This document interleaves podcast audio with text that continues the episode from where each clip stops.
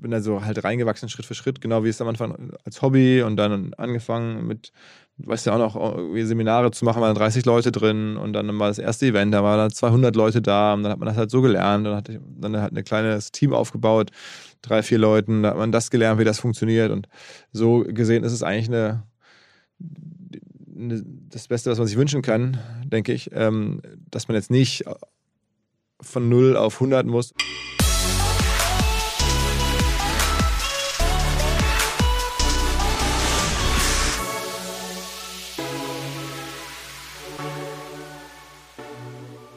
So, Weihnachten liegt jetzt hinter uns. Das neue Jahr liegt noch fast vollkommen vor uns. Und äh, ich glaube schon, das dritte Mal in Folge haben wir so eine kleine Tradition angefangen und starten unser neues Jahr oder schließen das letzte Jahr ab mit dem ähm, fantastischen Philipp Westermeier, der ja auch im Podcast-Game kein unbeschriebenes Blatt ist. Und eigentlich wollte ich jetzt so die Intro so ein bisschen auf Weihnachtsmann Naughty and Nice Liste machen und ihn mal fragen, was er, was er denn denkt, was so auf der Naughty Liste und was auf seiner Nice Liste steht. Aber ähm, zeitlich bin ich jetzt wahrscheinlich eine Woche zu spät. Trotzdem werde ich, werde ich das versuchen. Aber erstmal herzlich willkommen euch, dass ihr hier eingeschaltet habt bei Digitale Vorreiter in eurem Podcast zur Digitalisierung von Vodafone Business. Bei wie vielen saßt du auf der Seite, auf der du jetzt sitzt und wirst interviewt? Ja, bei den wenigsten. Ja. Also ich meine, die meisten, da bin ich ja sozusagen der der Host. Ähm, aber ich, es war nicht das Stärkste. Ich hatte das Jahr 2021, wo wir mit äh, Trade Republic angefangen haben. Mhm. Und mm. das war das Jahr, wo ich bestimmt 200 plus Podcasts gemacht ja. habe. Tägliche Börsenpodcast war das ja damals noch. Das ging dann äh, Sonntagabends bis Donnerstagabends, ne? Ja, das war genau, das war dann für den, den täglichen Börsenpodcast ja. und dann war ja noch teilweise zu gucken, was für ein OMR-Podcast so äh, zu tun ist. Auch zwei Folgen die Woche damals schon. Da haben wir auch alle Nackenschmerzen vom Kopfschütteln bekommen, dass du dir das antust. äh, ja, das, das geht dann immer so um, um 19 Uhr oder sowas los und glaube ich gerade in den ersten Wochen eher so drei, vier Stunden oder sowas ne, pro Aufnahme. Ja, äh, genau. Es ist ja eigentlich am Ende beim Podcasten schwieriger, mhm. kurz zu sein als lang. Also so jetzt in zehn Minuten mhm interessant, humorvoll die besten Geschichten von der Börse zu erzählen, was damals so das Thema war. Bis heute, ja, machen es die Kollegen, ja, äh, Noah und Flo, ohne Aktien wird schwer, aber das gab es ja damals äh, zum ersten Mal und da war dann der Deal, ich mache das erste halbe Jahr den Host.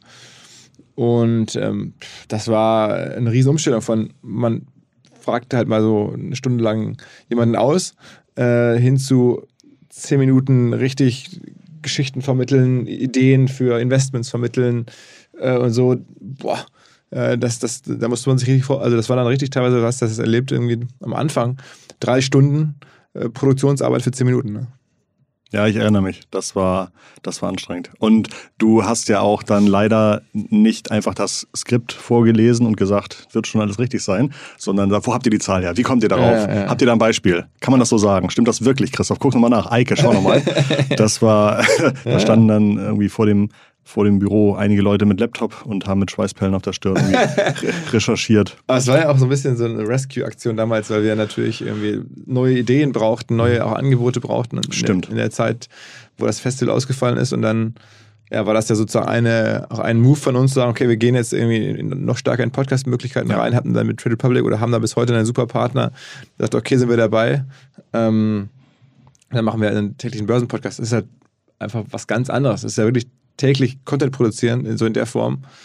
Und dann muss das auch, auch gut sein. Und dann haben wir da mit dem ganzen Team produziert. Ja. Ich hatte gerade neulich Trade Republic als Negativbeispiel für SEO äh, irgendwo gesehen. Ja? Ähm, schade, dass man damals nicht schon angefangen hat, einfach die Folgen abzutippen und als, als Content-Text auf die Webseite zu stellen. Ich glaube, bis heute gibt es irgendwie auf der Trade Republic Domain keine einzige Seite, die irgendwie sagt, Apple-Aktie oder Alphabet-Aktie oder sowas. Also, äh, ja. Stimmt, ich meine, die sind natürlich super, super App getrieben. Richtig, ja. Ähm, da ist die, Website, ist da, glaube ich, ja. nicht im Fokus. Mhm. Ja, ja, also wird, wird schon irgendwie kommen und werden die Seele ihre Gründe haben. Aber in, den, in dem Beispiel wurde irgendwie gezeigt, dass irgendwie eine halbe Million Deutsche jeden Monat nach Apple-Aktie suchen. Irgendwann wollen die bestimmt auch da mal zu finden sein. Wenn sie soweit sind. Wer ist denn aktuell zu finden? Finanznet, Yahoo mhm. und so weiter. Mhm. Aber klar, irgendwie die, die erste Grundlage, um da zu ranken, ist, man muss eine Seite dazu haben. Und glaubst du, dass das überhaupt noch möglich ist? Ich meine, es, Trade ist ja jetzt eine relativ junge Firma. Ja. Ähm, dagegen diese Yahoo und Finanzen, die jetzt seit 20 Jahren da ja wahrscheinlich auch sehr, sehr hart dran arbeiten, da zu ranken. da überhaupt noch gegen anzukommen, auf eine nennenswerte Positionierung zu kommen, die sich lohnt? Ja, klar. Also äh, das wird jetzt nicht eine Woche dauern und vielleicht wird man auch im ersten Jahr nicht zu Apple-Aktie oben stehen, aber vielleicht da irgendwie äh, zu Apple Market Kapitalisierung oder zu Apple Quarterly Reports oder sowas. Also, dass man die Seite hat, dann sind da ja ganz viele Informationen drauf und dann so Stück für Stück fängt man an, für die Informationen zu ranken, die da drauf sind. Und aber wenn das eine richtig gute Seite ist. von den verdrängen, von den absolut lange, den langen halt eingesessenen Platzhirschen. Ja, aber das passiert ja ständig. Also es ist ja nicht so, dass die Top 10 zu Apple-Aktie seit fünf Jahren sich nicht verändert haben, sondern da, da ist ja immer Bewegung drin. Und reicht ja aus, wenn die Bewegung vielleicht, wenn, also ne, wenn irgendwie Trade Republic vielleicht sagt, wir machen irgendwie das beste Mobile-Ergebnis dazu mhm. und schon haben wir vielleicht genau in dieser Nische Mobile erstmal einen kleinen Vorteil. Also es ist, es ist halt Unsinn zu sagen, das kann man eh nicht ändern. Ähm, aber es ist sicher zu sagen, es wird nichts, wenn man nicht mal eine Seite hat. Mhm. Ja, okay. Aber klar, ne, also das, die alte SEO-Problematik ist ja, ich habe heute alle Kosten und vielleicht erst in anderthalb Jahren irgendwie den ROI. Ja, und natürlich ein Geschäftsmodell, wo halt die App im Vordergrund steht. Das heißt, die Conversion ist halt nochmal irgendwie ja, was zwei Level weiter. Wenn du bei Finanzen vielleicht sofort nachgucken kannst oder du kannst ja, da sofort siehst. Äh, was siehst, musst du bei Trade ja dann erstmal die App installieren teilweise oder um da zu traden, Konto anlegen. Also keine Ahnung, ob das jetzt auch ein wirklich ein Kundengewinnungskanal sein kann. Naja, sie geben ja auch ohne Ende AdWords aus auf, auf, äh, auf Google. Also insofern macht's, Na gut. Okay, macht's natürlich, wird ja. das schon funktionieren. Und selbst wenn man irgendwie sagt, man, äh, man markiert die nur zum Remarketing, die Leute, die man auf der Seite hat, wird es ja schon mal wieder viel günstiger, finanzinteressierte Leute zu erreichen. Das stimmt. Also die Remarketing-Logik ist gut. Und es ja. gibt ja auch jetzt in der SEO-Welt, finde ich immer ganz interessant, das hast du mir auch mal erzählt, diese Logik, äh, SEO zu denken als AdWords-Äquivalent. Also, Stimmt, genau. Ähm, das hat, glaube ich, Sistrix eingeführt, denn die haben irgendwie auf irgendwie so einen Report, da kann ich bei jeder Domain gucken, wie viel Klicks kriegen die ungefähr, das ist in so einer Verteilungskurve. Und was wären diese Klicks wert, würde ich die per AdWords einkaufen. Finde ich eine spannende Überlegung, genau. Mhm. Ähm, wo waren wir? Achso, wir haben so ein bisschen das Jahr angeguckt und du hast erzählt, äh, ja, Podcast vor zwei Jahren war so ein bisschen wegen der Corona-Pause und 2022 war jetzt nach zwei Jahren Pause, drei Jahren? Zwei Jahren Pause. Zwei ausgefallene Events, zwei, damit genau. halt eigentlich drei Jahre Pause. So. Drei Jahre Pause, euer erstes Event, über 70.000 Akkreditierungen, über 800 Speakerinnen und Speaker. Wow, was ist dein Fazit? Ja, Erleichterung und ja. Dankbarkeit, ja. würde ich sagen. Ja, das ist natürlich beides gleichermaßen. Also ich, zwischenzeitlich war ja unklar, ob das jemals so wiederkommen würde in der Form oder äh, generell, ob wir das so hinbekommen würden. Und ja, da ist natürlich die Erleichterung wahnsinnig groß äh, und die Dankbarkeit, dass es so gekommen ist. Und wir hatten auch am Ende noch ähm, auch das Jahr auch viel Glück. Ne? Also man muss ja noch sehen, also es ist ja noch Februar, März eigentlich unklar gewesen, ob wir es machen können. Ne? Und, und also eigentlich hat das Jahr so zwei Hälften. Man denkt dann immer nur an die, an die letzte Hälfte, hat den Anfang schon wieder so ein bisschen verdrängt. Und äh, klar, mein Jahr ist dann irgendwie so, wenn man ich daran zurückdenken werde, wahrscheinlich total geprägt von dem Event selber und dann der Zeit danach. So. Aber die Vorbereitung, das ist, das ist, was man nicht so sieht, da weiter ins, ins schwarze Loch reinzuarbeiten und nicht zu wissen, kommt das. Ich weiß noch, ich habe, glaube ich, Telefonate geführt ich hätte jetzt gesagt, Ende März, ähm, ob das gehen kann, wie da mit der Maskenpflicht die Situation sein würde ähm, für ein Event, das irgendwie sechs Wochen später stattfindet. Und zwar ein, ein großes Event. Ne? Ähm, ist jetzt nicht so, dass man sagt, okay, da muss ich halt meinen Geburtstag absagen, sondern ähm, und ja, da habe ich so ein paar Situationen im Kopf. Dann war ja auch die Presse, heute ist, man liest ja sehr, sehr wenig noch über Corona. Damals gab es halt dann doch immer wieder noch neue Schlagzeilen und dann gab es da eine, eine, neue These und eine neue Entwicklung und neue Variante. Neue Variante ja. und so. Also es war schon ähm, auch mental sehr anstrengend. Also der, die erste Hälfte eigentlich bis dann Mai, bis das Event kam. Wir haben, glaube ich, nach dem Event schon mal einen Podcast zusammen aufgezeichnet, wo wir über das Event sprechen. Den verlinken wir in der Folge. Der ist auf jeden Fall sehr hörenswert. Da sprechen wir auch, wie viel Umsatz eigentlich so ein Festival macht und so verrückte Zahlen. Also auf jeden Fall hört, hört da auch nochmal rein. Gab es im Nachgang vom Festival, vielleicht auch nach unserem Podcast, noch irgendwelche verrückten Sachen? Also ist irgendwie, sind Container geklaut worden oder sind irgendwie Menschen verschwunden? Gibt es da irgendwas, wo man irgendwie denkt, das glaubt kein Mensch, dass sowas passiert? In, in der Dimension eigentlich nicht. Mhm. Ähm, also Menschen verschwunden. Das, äh Bist du überrascht eigentlich, dass bis heute noch niemand OMR richtig kopiert? Ähm, ich habe darüber noch nie so viel Gedanken. Es gibt ja schon auch immer wieder so mhm. Sachen, wo man denkt, auf Mensch, das sieht aber ähnlich aus wie bei uns mhm, oder da. Ähnliche Schriftart. Äh, ja, oder ähnlicher Style. Oder es ist ähm, bislang jetzt nichts, was, was uns, glaube ich, jetzt wirtschaftlich wehtut, mhm. so, wo ich das Gefühl habe, die nehmen jetzt unsere, die Früchte unserer Arbeit weg.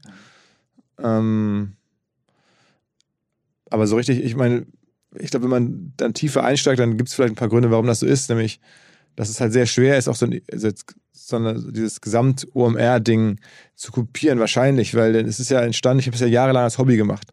Und ich glaube, man kann das, wenn man von Tag 1 an das als Business sieht, dann kommt man nicht in denselben Modus rein. Dann ist es einfach schwierig und dann hat man da Verluste und dann macht es eigentlich keinen Sinn wirtschaftlich. Und es hat halt für mich Sinn gemacht, das zu machen, weil es halt jahrelang mein Hobby war. Und dann, irgendwann hat es sich ergeben, dass ich dachte, Mensch, jetzt könnte ich das ja mal hauptberuflich machen. Da bin ich dann auch bei Zalando raus. Ähm, und das passte halt ganz gut. Aber diese Vorlaufzeit, die sieht halt keiner. Die meisten denken, ja, das müsste ja von Tag 1 an so funktionieren, aber ähm, das ist dann halt wirtschaftlich auch eigentlich sehr uninteressant, wenn man sich das in voller Länge anguckt. Das wird dann hinten raus natürlich attraktiver und, dann so. Aber ähm, die meisten stutzen dann wahrscheinlich, wenn sie dann tiefer einsteigen merken, okay, die ganzen Vorlaufjahre, die nerven ja. Also deswegen habe ich jetzt keinen Bock drauf. Und dann lässt man es vielleicht lieber sein. Oder dass wir dieses Podcast-Thema erwischt haben, als es gerade so vor der Podcast-Welle war. Ähm, das natürlich jetzt mit dem Event sehr schön zusammenhängt. Ähm, das sind so Verknüpfungen, die sind, glaube ich, nicht so von außen so schnell zu replizieren. Und vielleicht liegt es daran. Habt ihr Pläne zu internationalisieren? Ähm, wird immer wieder diskutiert. Mhm. Wir hatten ja vor der Pandemie sehr viel auch daran gearbeitet, dass noch mehr Menschen aus Skandinavien, Polen, Holland, Italien nach Hamburg kommen. Also Internationalisierung im Sinne von, wir bringen Menschen ja. nach Hamburg. Ähm, das haben wir dann natürlich einfach alles sein gelassen während der Pandemie. Und jetzt gemerkt, in diesem Jahr, also 2022 bei dem Event, ähm, dass wir echt noch so viel Durchdringung in Deutschland schaffen können. Das ist einfach, dass wir noch sehr, sehr viele Menschen in Deutschland bewegen. Vielleicht auch, weil sich in den letzten Jahren noch mehr Menschen Richtung Digitalbranche bewegt haben mit Pandemie und der ganzen Entwicklung, dass noch mehr, dass einfach noch relevanter geworden ist für viele Leute und dass wir auch nochmal sichtbarer geworden sind durch die verschiedenen Digitalangebote. Ich habe auch tatsächlich, glaube ich, eine Bekannte, die wohnt irgendwie neben der Messe und hat natürlich irgendwie seit Jahren kennt sie irgendwie OMR und weiß irgendwie und sieht OMR und weiß irgendwie einmal im Jahr ist da mega was los. Und dieses Jahr war ja der Quentin mhm. bei euch und dann schrieb sie mir danach, ich wusste nicht, dass Quentin Tarantino kommt. Ich hätte auf jeden Fall jedes Ticket gekauft, um dahin zu kommen. Das ist ja unfassbar. Also äh, dieses Marktdurchdringen, glaube ich, ist tatsächlich, unterschätzt man noch wirklich sehr, weil es viele, viele Gruppen gibt, äh, für die eigentlich auch auf so einem großen Event inzwischen schon was passiert. Ne? Ja, total. Also ich meine, wir beide sind ja auch jetzt hier mit Vodafone zum Beispiel einmal im Jahr auf Tour, so mhm. in vier, fünf verschiedenen Städten, ähm, dass wir, dass wir bei der, bei der Vodafone Roadshow da mit dabei sind. Ähm, und da bin ich auch jedes Mal, wenn wir dann da in Stuttgart sind oder in München sind, so, dann, dass dann da Leute sagen, ah, okay, OMR, hatte ich schon mal gehört, aber wollte ich eigentlich jetzt mal hinkommen, aber so äh, ist mir erst irgendwie kürzlich zugetragen worden, so.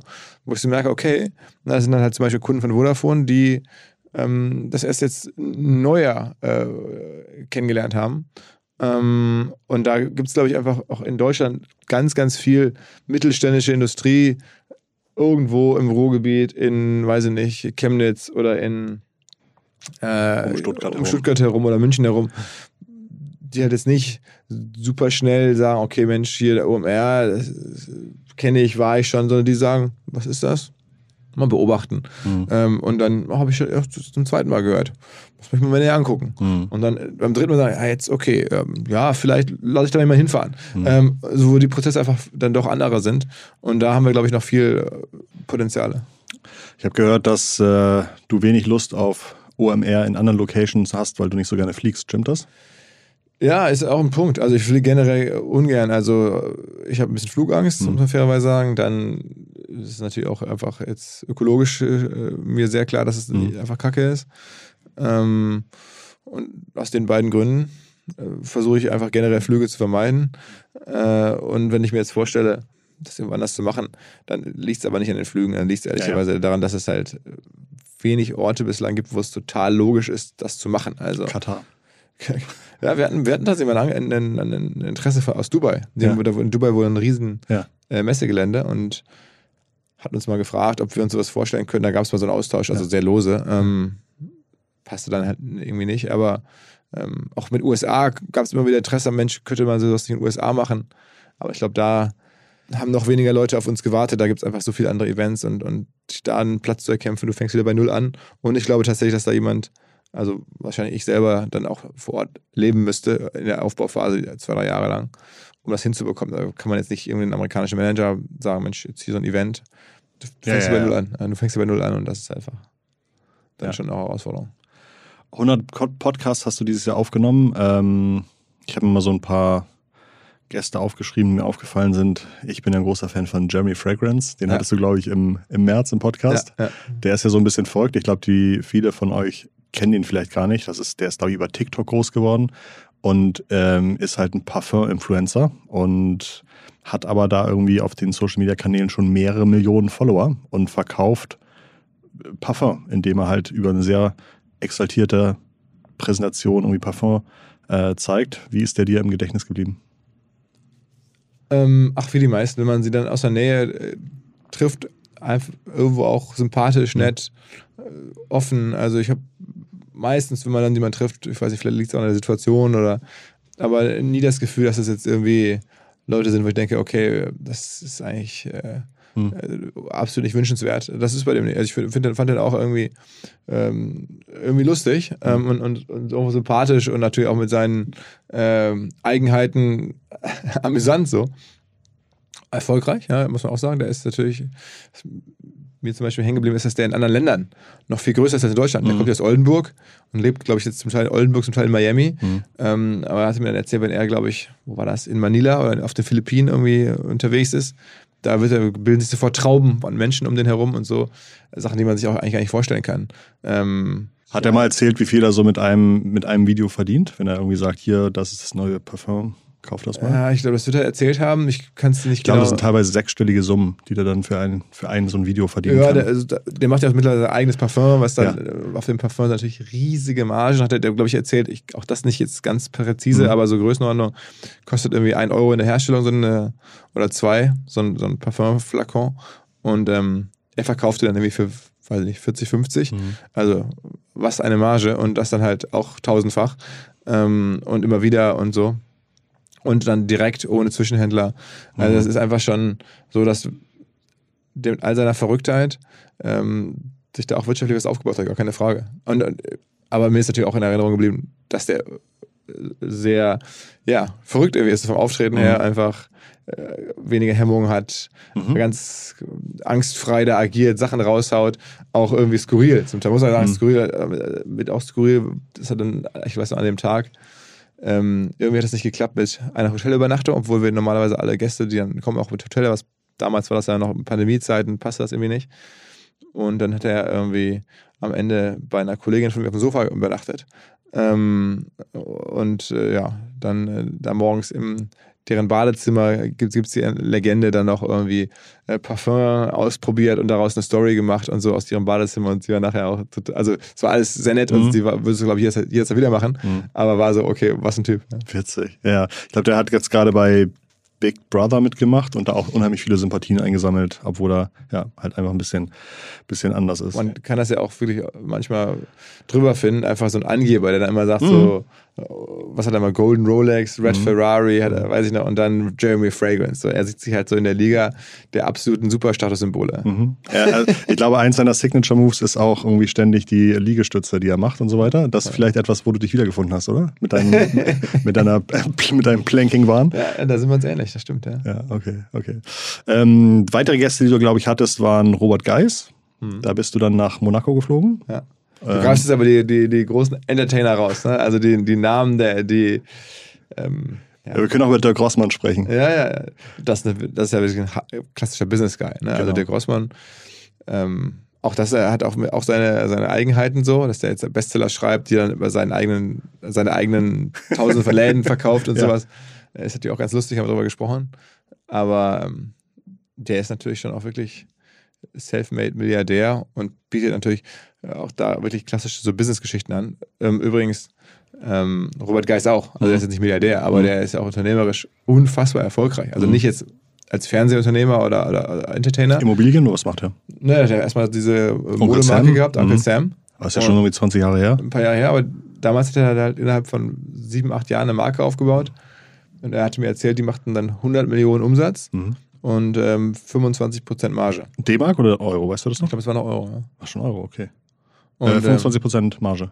Also das heißt 25 mhm. Millionen wird er da, und das hat ihm ja alleine mit seinem Bruder zusammen gehört. Mhm. Ja, wird er damals schon jetzt äh, einen Grundstock gelegt haben für, mhm. für ein gutes Leben. Ja. Was macht er jetzt für Unternehmen? Weißt du das noch?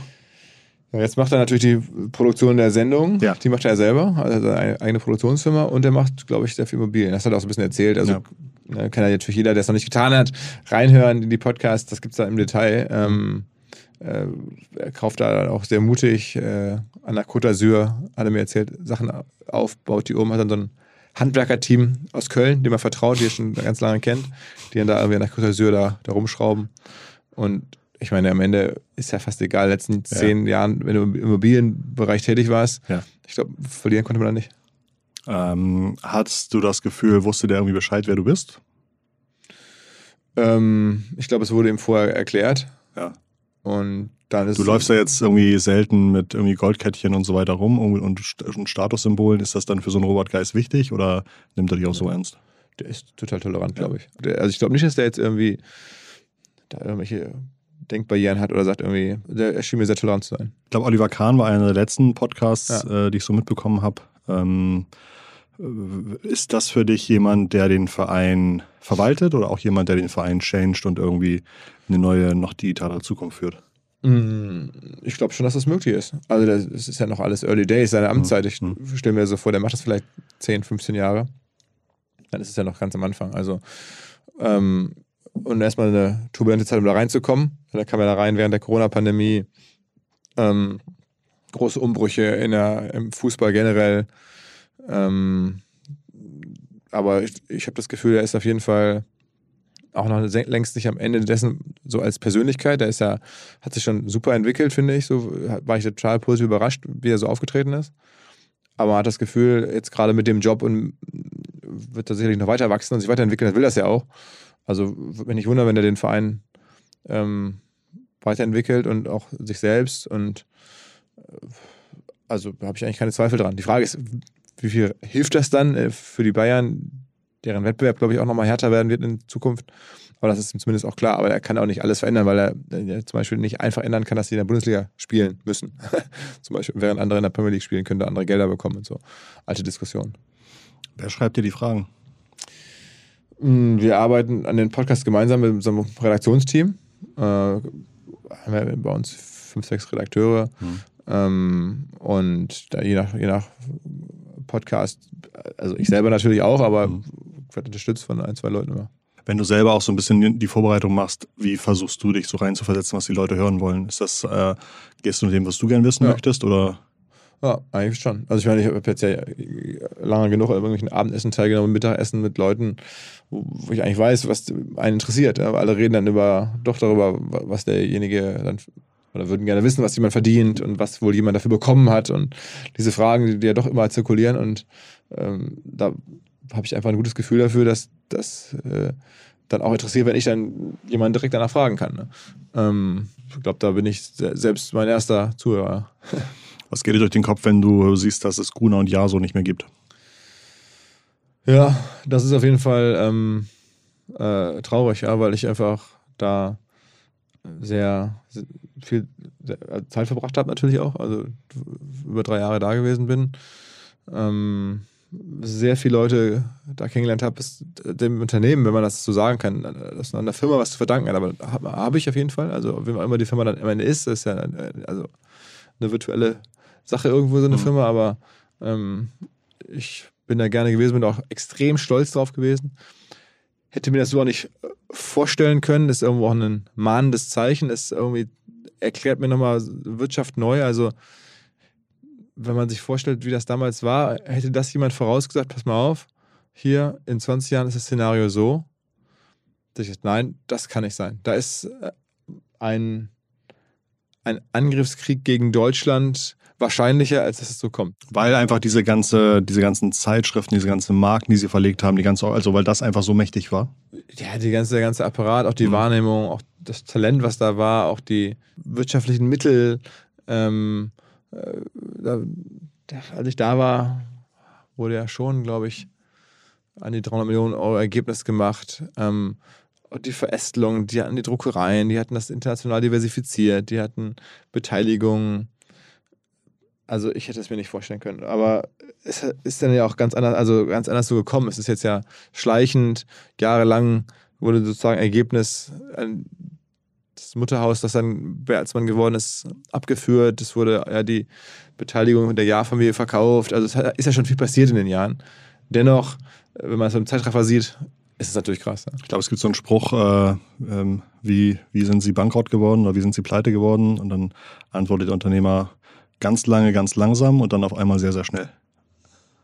Also das Krasse ist jetzt ja noch, dass sie auch das nach wie vor, glaube ich, keine schlechten Geschäfte sind. Mhm. Also so von Bankrott kann man da eigentlich gar nicht sprechen, weil mhm. ähm, ich habe es jetzt irgendwie bei den Berichten darüber gelesen, dass die Zeitschriften oder die Geschäfte, die jetzt noch Gunnar und Jahr sind. Es wurden ja schon viele Sachen rausgenommen, zu Bertelsmann direkt gebracht, aber das, was noch so da ist, macht, glaube ich, immer noch irgendwie über 100 Millionen Ergebnis. Also der oh. Stern, Brigitte, Gala, Geo, so das musst du erstmal machen. Ne? Also das ist jetzt nicht mehr so wie in den goldenen Zeiten und also es ist ja auch gestrippt worden, es ist Sachen ja. rausge die früher mit dazugezählt wurden, sind einfach nicht mehr da. Ähm, trotzdem ist es noch so. Also das, ich glaube, das ist ja auch so die, die Verwunderung, die viele haben, wenn das jetzt alles äh, negativ wäre und alle, es würde da im ja, großen ja, Maße Geld verloren, dann versteht man, dass man die Sachen einstellt und das ist einfach, aber, aber jetzt, es geht jetzt ja darum, dass Bertelsmann das auch verkauft, schnell loswerden will ähm, und gefühlt ähm, einfach kein Interesse mehr hat. Mhm. Und ähm, das ist ja auch ein bisschen deswegen überraschend, weil das wirtschaftlich jetzt schlechter ist als vorher, aber jetzt nicht, nicht nichts. Ne? Ja. Also du hast eben gesagt, das hat die Wirtschaft nochmal neu erklärt. Hm, hast du eigentlich ein Coaching? Also gibt es irgendwie gibt es irgendwas, wo du regelmäßig sagst, du hast da so ein Sounding Board und guckst nochmal irgendwie, was deine Ideen, was andere zu sagen oder sowas? Wie machst du das? Weil du hast ja, das ist ja irgendwie auch von deinem Hobby, das es damals ja. war, bis jetzt, bis mehreren hundert Mitarbeitern und Mitarbeiterinnen, da ist ja einiges passiert. Ja, ähm, aber es ist ja sehr organisch. Ich bin da so halt reingewachsen, Schritt für Schritt, mhm. genau wie es am Anfang als Hobby und dann angefangen mit weißt ja auch noch, Seminare zu machen, waren 30 Leute drin und dann war das erste Event, da waren da 200 Leute da und dann hat man das halt so gelernt. Dann hat dann halt ein kleines Team aufgebaut, drei, vier Leuten, da hat man das gelernt, wie das funktioniert und so gesehen ist es eigentlich eine, eine das Beste, was man sich wünschen kann, denke ich, ähm, dass man jetzt nicht von 0 auf 100 muss oder mhm. jetzt auch so ein bisschen so wie Oliver Kahn, der dann irgendwie mhm. geholt wurde und natürlich auch vorbereitet war, aber auf einmal ein Unternehmen da übernehmen sollte mit 1000 Leuten oder so bei Bayern. Ähm, wir sind jetzt eh nicht Bayern, ne? das ist ja auch klar, aber es gab auch nie den Moment, dass ich irgendwie jetzt zu irgendwas dazukam, sondern es ist ja, ich bin ja mitgewachsen und konnte das so Schritt für Schritt vielleicht auch lernen. Also es hat, glaube ich, hat mir jedenfalls sehr viel gegeben und sehr viel Spaß gemacht und ich fühle mich jetzt der Sache auch einigermaßen gewachsen. Was sind so die äh, verrücktesten Handykontakte, die du heute hast, die du dir vor fünf Jahren auch nicht hättest vorstellen können? Ja, äh, zuletzt habe ich das auch einmal kurz gedacht. Shirin David. Äh, ne, Jill Sander. Ah, ich, Jill ich Sander. Ich war bei, kürzlich bei einem Abendessen, habe ich Jill Sander kennengelernt und dann auch danach irgendwie so äh, Nummern ausgetauscht und jetzt kürzlich mal WhatsApp geschrieben und ähm, das ist für mich schon so, auch sie hätte ich jetzt meine Generation, mhm. Äh, ikonisch. Also mhm. ich kannte den Namen eigentlich eher als, als Modemarke und als Luxusboutique. Mhm. Ähm, und dann sah ich so die, die Tischschilder, dann ist mir aufgefallen, das ist ja natürlich auch eine lebende Person und die kommt jetzt da gleich. Ja. das war ganz lustig. Ähm, Gibt es viele verrückte, exklusive WhatsApp-Chats, in denen du bist, oder hast du da nicht auch gar nicht so viel Zeit für? Also, nee, nee nichts Spezielles. Okay.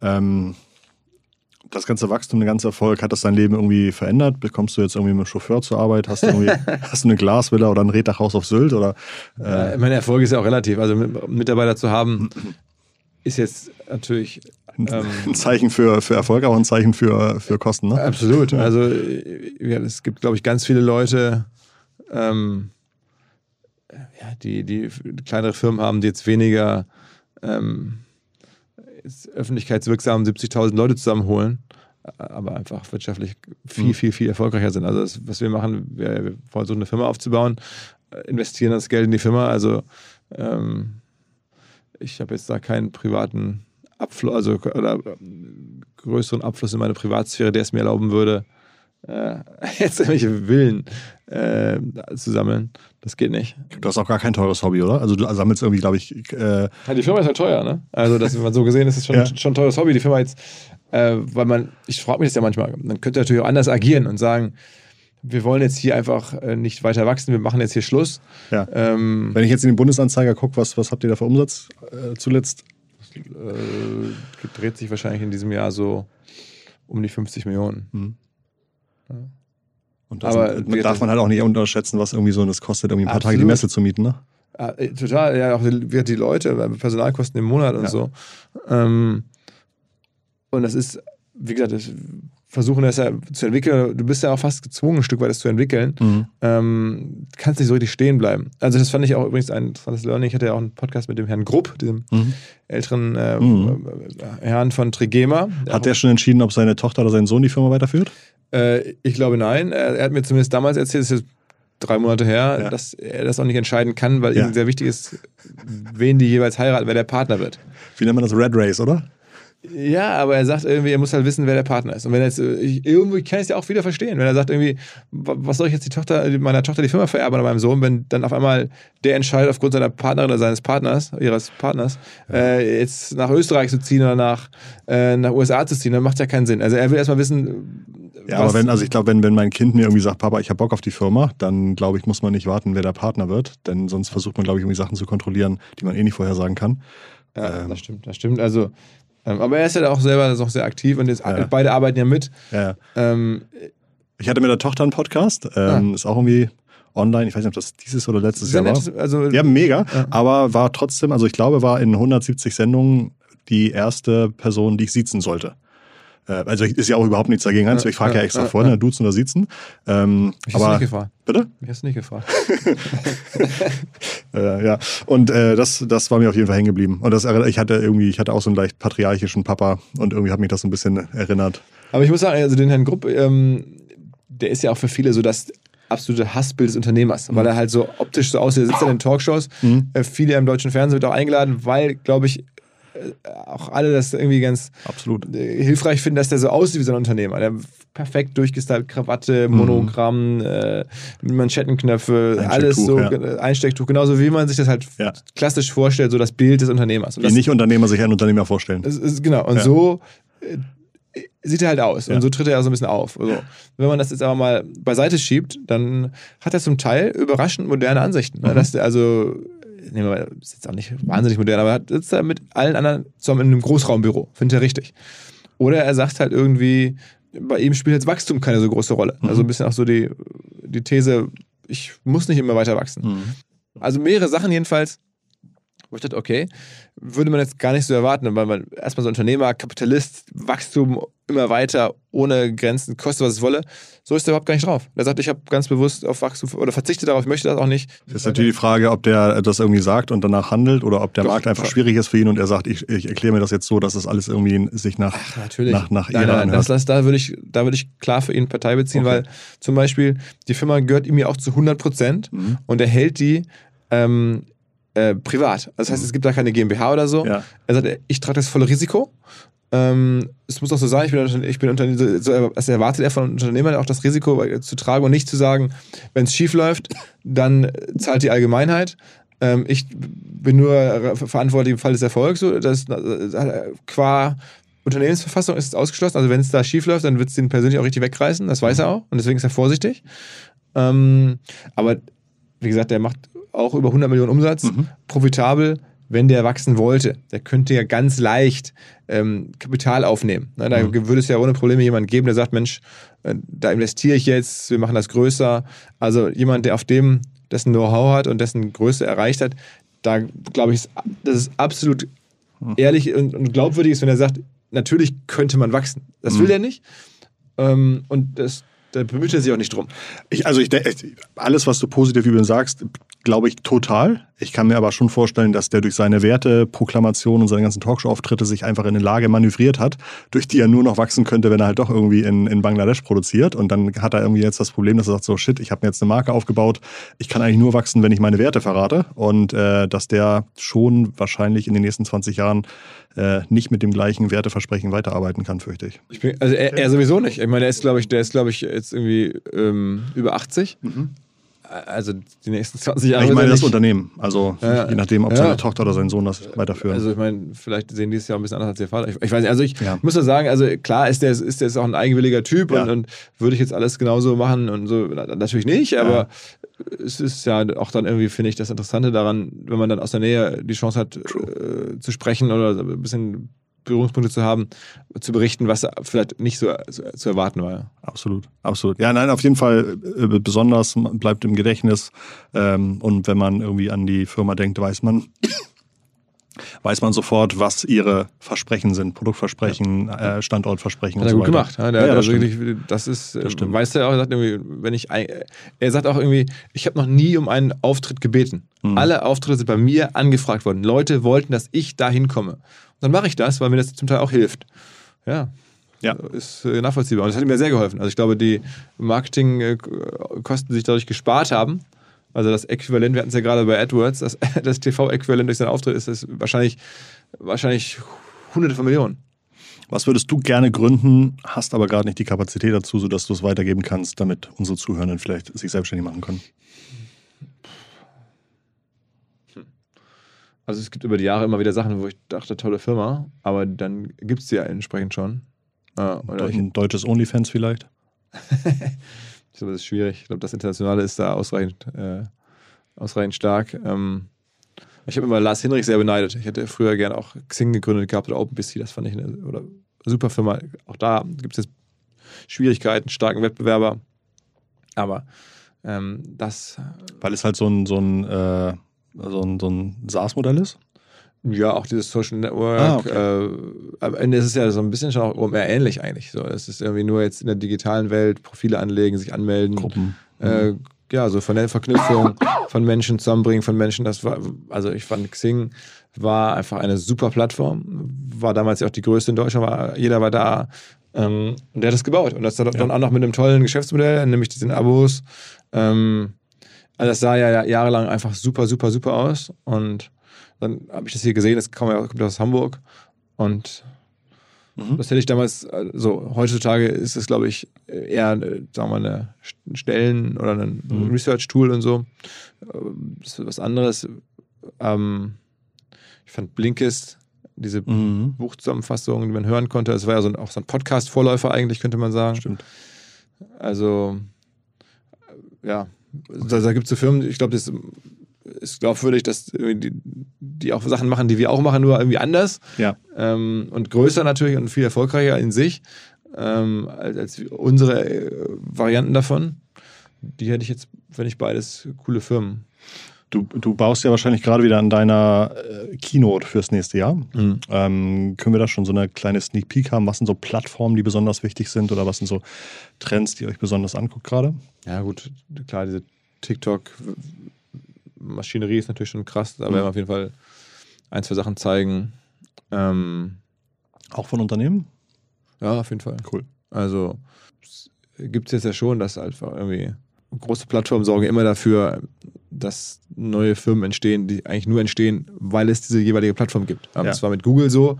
Wir beide kennen zig Firmen, die ja. es nicht gäbe, wenn es Google nicht gegeben hätte, von Idealo bis Zalando. Ich wollte sagen, großen an Martin Sinner. Äh, ja, aber auch Zalando. Ja, Also mhm. noch andere, also DAX-Konzerne, die am Ende entstanden sind, weil es ähm, weil sozusagen Google dafür die Grundlage geboten hat, mhm. einem, zu einer gewissen Zeit. Heute ist es anders. Ne? Mhm. Ähm, mit Instagram das gleiche, ähm, mit Facebook in Teilen äh, und jetzt mit TikTok auch. Also da wird es sicherlich Modefirmen geben, da wird es sicherlich Nahrungsergänzungsmittelfirmen geben, die es gibt, weil TikTok ihnen die Chance gegeben hat, äh, so günstig so viele Leute zu erreichen zu ihrem Thema. Ich habe seit zwei Monaten bin ich irgendwie Athletic Greens Kunde. Ah. Ähm, und habe jetzt aber auch gesehen, dass auch der Joe Rogan das wohl auch nimmt und so weiter. Ganz, die machen, ja. sind einer der absolut größten äh, Podcast-Werbetreibenden. Aber okay, das heißt, das sind so irgendwie so Beispiele. Social Media ist ein großes Thema. Gibt es noch irgendwie eine andere Sache aus der Keynote, an der ihr gerade arbeitet? Ähm, Oder eine Plattform, die vielleicht jetzt up and coming ist, die noch nicht so groß ist wie TikTok? nee, no- so richtig neue Plattformen, also die dann auch für Werbung sofort Mhm. relevant sind in der Dimension, das sehe ich jetzt eigentlich gerade nicht, tatsächlich. Also es ist, wir, wir machen uns nochmal wieder auf, zu zeigen, wie gutes CM funktioniert. Mhm. Da gibt es, glaube ich, jetzt mittlerweile nochmal neuere Cases, als wir die vor ein paar Jahren hatten. Mhm. Oder das ist ja generell so eigentlich das, was alle sagen. Werbung ist teuer geworden, überall Auktionsverfahren. Du musst halt gutes CM machen. Zeig mir gutes CM und dass man nachmachen kann. Das ist halt wahnsinnig schwer, das auch zu recherchieren, weil man sieht es ja nicht so vordergründig. Ja? Ähm, was machen da für im Hintergrund clever? Und du hast gerade ähm, äh, Retargeting gesagt und so ist ja auch Teil von CM. Und ähm, da kommen wir mit, mit ein paar Ideen. Okay, wann ist diese, das nächste Festival? 9. bis 10. Mai. Habt ihr noch Karten? Auf jeden Fall. Ja, wir haben ja auch dieses Jahr auch äh, große Entscheidungen getroffen. Mal gucken, wie das im nächsten Jahr funktioniert, dass wir das, den Ticketpreis so ein bisschen verändert haben. Mhm. Also nicht, nicht per se teurer gemacht haben, aber wir haben ähm, äh, den allergünstigsten Ticketpreis weggenommen, haben den teuren Preis etwas gesenkt und ähm, haben jetzt nur noch einen Ticketpreis. Also so, das heißt, für einige, die früher das günstige Ticket Mhm. gekauft hatten, wird es jetzt schon teurer, für die anderen wird es sogar günstiger. Also haben da bewusst nicht alle Zahlungsbereitschaft, äh, Bereitschaft, die es ja offensichtlich gibt, ja, haben wir nicht äh, maximiert, aber wir stellen auf ein Ticket um. Ist für uns viel einfacher, wenn es da nur eine Zugangsberechtigung gibt, die für alle gleich ist. Mhm. Ähm, und probieren das mal aus. Aber da gibt es noch welche, auf jeden Fall. Ja. Wer von euch ähm, einen Discount haben möchte, wir schreiben Philips WhatsApp-Nummer unten in die Shownotes. Dann könnt ihr ihn Tag und Nacht anrufen. Ah, übrigens, WhatsApp, also auch hier ähm, ganz gute Geschichte. Ich habe ähm, dieses Jahr angefangen, eine eigene WhatsApp äh, zu schicken an Leute, die Lust zu haben. Die kommt immer freitags, schicke ich äh, keine Werbung zu, sondern schicke ich drei Artikel oder Mhm. äh, Twitter-Threads oder YouTube-Videos oder Podcasts oder einfach nur Bilder oder was. Drei Sachen, die mich diese Woche, die mir selber geschickt wurden, die ich gesehen habe, die mich irgendwie fasziniert haben, von irgendwo anders im Netz, auf irgendwelchen englischsprachigen Blogs sonst wo. Drei äh, Links und die schicke ich dann sozusagen zum Wochenende an die Leute, die Bock haben und können sich selber durchlesen oder so ein bisschen ergänzend, ergänzender Content. Ähm, und das ist interessant. Da haben sich jetzt schon echt ein paar tausend Leute angemeldet Cool. für diese WhatsApp-Gruppe oder für diesen WhatsApp-Verteiler. Ähm, Ich glaube, ich habe mich da noch nicht angemeldet. Also ich, wir schreiben auch da, glaube ich, die Anmelde, das Anmeldeformular verlinken wir unten in den Shownotes. ja, ist auch Äh, bei mir bei, bei, äh, bei, ja, genau, bei Insta einfach meiner meinem Linktree, da kann man das sehen und wenn man da reinklickt, Okay, dann, dann oder unter allen OMR-Podcasts gibt es dann mittlerweile auch den, den Link oder wir können es sich auch in die Shownotes reinpacken, aber das ist, finde ich, das ist interessant. Also es hat ja auch was mit Mhm. CM zu tun. Ähm, deswegen komme ich gerade so drauf, weil, weil da ist auch WhatsApp, Wahnsinnsöffnungsraten, Mhm. ähm, entsprechend auch viel Feedback von Leuten, die sagen, krass, super Artikel, danke, hab ich, hätte ich nicht gesehen, gerne gelesen. Und so. Also nichts von uns. Wir machen da, wir schicken Mhm. da nichts, nichts, ähm, jetzt ist kein, kein OMR-Promo-Kanal oder auch kein Kanal für unsere Partner, sondern einfach so ein bisschen redaktionelle Erweiterung. Äh, okay, cool. Melde ich mich nochmal an. Habe ich gar nicht so mitbekommen. Äh, ich glaube, das war es erstmal. Neujahrsvorsätze. Weiß ja nicht, bist du so ein Typ? Nee. Nee, ne? Du? Hm? Äh, Also ich habe, glaube ich, wirklich in meinem ganzen Leben, doch als Kind vielleicht, weil das alle damals Ja, gemacht genau. haben. Aber äh, dann das habe ich auch drei Tage später wieder vergessen. Ja, ja, genau. Also ich, ich wüsste nicht, dass ich jemals. Es gibt ja schon auch wirklich Leute, die, die da so Sachen durchziehen. Es ist ja auch irgendwie eigentlich äh, ganz motivierend und ganz cool. Also ich, aber es ist bei mir nicht. ich, ich überlege, mit dem Rauchen anzufangen, damit ich weniger Süßig Süßigkeiten esse. Aber ich weiß nicht, ob das sozusagen. Aber war doch irgendwie jetzt vor kurzem, habe ich den ganz geilen Twitter-Post gesehen. Mein, äh, mein Jahresplan mein Jahr Neujahrsvorsatz war, ähm, 10 Kilo abzunehmen. ich, bin, also dann, ich bin 12 Ja, Kilo ja. davon entfernt. Ja, sounds, sounds like me. Okay, äh, Philipp, ich glaube, das ist länger geworden, als ich geplant habe, aber ähm, halt auch, weil es ähm, noch unterhaltsamer wurde, als ich es gedacht Oha, habe. Insofern ganz vielen Dank, dass du dir wieder mal Zeit für uns genommen hast. Ich glaube, die Hörerinnen und Hörer sagen ganz lieben Dank auch. Dank auch, dass du danke. irgendwie auch mitverantwortlich bist, dass es überhaupt unseren Podcast hier gibt. Insofern äh, auch von uns ein herzliches Dankeschön, dass, ähm, dass wir hier aufnehmen dürfen. Und ich wünsche dir ein erfolgreiches, gesundes, familiär erfüllendes neues Jahr und bis spätestens nächstes Jahr. Dir auch, dir auch, allen Zuhörern natürlich auch. Ähm, vielen Dank fürs Zuhören. Danke, Bursi. Ähm, und bis äh, hoffentlich, genau, dann in einem Jahr wieder ähnliche Zeit. Jetzt hast du fast meinen Abschiedssatz versaut, aber ich versuch's trotzdem. Ganz liebe digitale Grüße von Silvester, mal. und Christoph Worsek. Macht's gut. Ciao, ciao. Ciao.